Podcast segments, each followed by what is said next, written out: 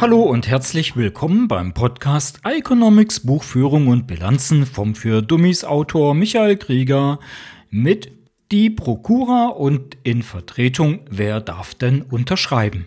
Die Prokura ist eine Vollmacht, mit der die Prokuristin oder der Prokurist berechtigt ist, Geschäfte für ein Unternehmen abzuschließen, zum Beispiel indem sie oder er Verträge unterschreiben darf. In Deutschland regelt der Paragraph 49 des Handelsgesetzbuchs die Prokura. Kurz und knapp steht dort, die Prokura ermächtigt zu allen Arten von gerichtlichen und außergerichtlichen Geschäften und Rechtshandlungen, die der Betrieb eines Handelsgewerbes mit sich bringt. Dabei muss der Prokurist nicht selbst im Unternehmen zwingend angestellt sein, das kann auch jemand anderes sein. In Österreich wird die Prokura im 49 des Unternehmensgesetzbuchs geregelt. Der Text ist genau gleich wie im deutschen HGB. Ergänzend wird dort noch darauf hingewiesen, dass es für die Prokura keiner besonderen Vollmacht bedarf. In der Schweiz ist es der Artikel 458 des Obligationenrechts, der die Prokura regelt.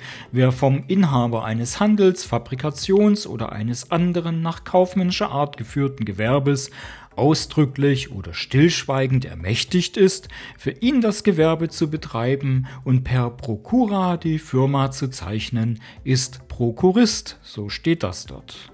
In Deutschland und in der Schweiz muss die Prokura ins Handelsregister eingetragen werden, in Österreich ins Firmenregister. Damit können Geschäftspartner nachprüfen, ob zum Beispiel ein Vertrag auch von einer dazu berechtigten Person mit Prokura unterschrieben wurde. Die spannendste Frage ist, bei welchen Handlungen eine Prokura benötigt wird und bei welchen nicht. Dazu erstmal zwei etwas, nein, ziemlich überzeichnete Extremfälle. Im Unternehmen Oldschool Patronat GmbH darf nur der Prokurist Einkäufe, Geschäfte und Rechtshandlungen jeder Art vornehmen. Der Patron vertraut nur ihm, niemand anders darf auch nur einen Cent ausgeben oder irgendetwas vereinbaren. Nur er darf auch Verträge unterzeichnen. Auf diesen Job solltet ihr euch bei bester Eignung und hohen Gehaltsaussichten niemals bewerben, da ihr dort die Rolle des allseits gehassten Flaschenhalses hättet. Es geht los.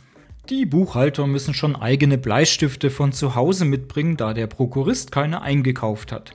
Die Maschine der Produktionslinie 456a am Standort Buxtehude steht seit zwei Schichten, da ihr die Materialbestellung noch nicht unterbezeichnet habt.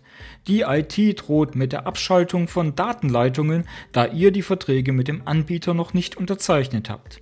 Die Assistentin von Herrn Patron ist auch sauer auf euch, dass ihr noch keine neuen Besprechungskekse und keinen Kaffee nachbestellt habt. Ein einziger Albtraum mit einem hohen Burnout-Potenzial. Jetzt zum anderen Extrembeispiel. Das Unternehmen Flat and Easy GmbH kann sich im Unterschied zur Oldschool Patronat GmbH vor Bewerbungen auf die offene Prokurastelle kaum retten. In der Flat und Easy GmbH darf im Grunde genommen jeder Mitarbeiter alles machen, Hauptsache es geht schnell und agil. Flache Hierarchien und schnelle Entscheidungen sollen für Wettbewerbsvorteile sorgen. Die Buchhalter kaufen sich die Bleistifte auf Firmenkosten selbst samstags beim Wocheneinkauf und verbuchen die Rechnung auch selbst. Die Schichtleiter im Buxtehude sind dazu befugt, das Material selbst zu bestellen und der zuständige Gruppenleiter für die entsprechende Datenleitung darf den Vertrag mit dem US-amerikanischen Anbieter schnell selbst unterzeichnen.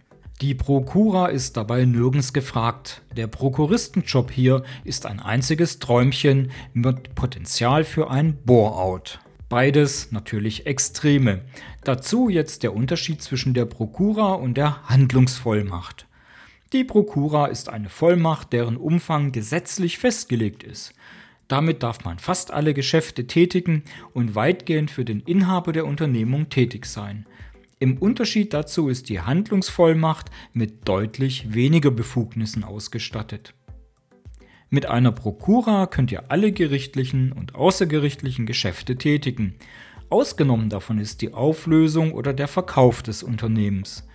Den Jahresabschluss dürft ihr auch nicht unterschreiben und ihr dürft auch keine weitere Prokura erteilen.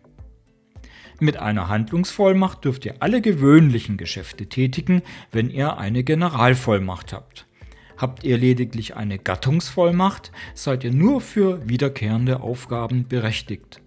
Und verfügt ihr nur über eine Einzel- oder Sondervollmacht, wurdet ihr nur für ein bestimmtes Geschäft oder einen bestimmten Vorgang bevollmächtigt und nicht für wiederkehrende Sachen.